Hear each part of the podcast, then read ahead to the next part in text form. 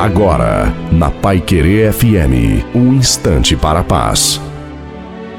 Olá, ouvinte da Pai Querer FM, sou o pastor Wilson Tinonim e tenho essa rápida meditação para você.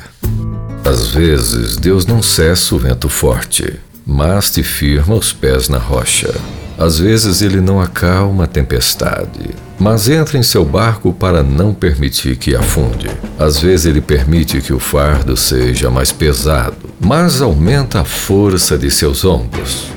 Lá na frente ele irá te mostrar que aquilo que tens vivido hoje era necessário para te fazer mais forte amanhã.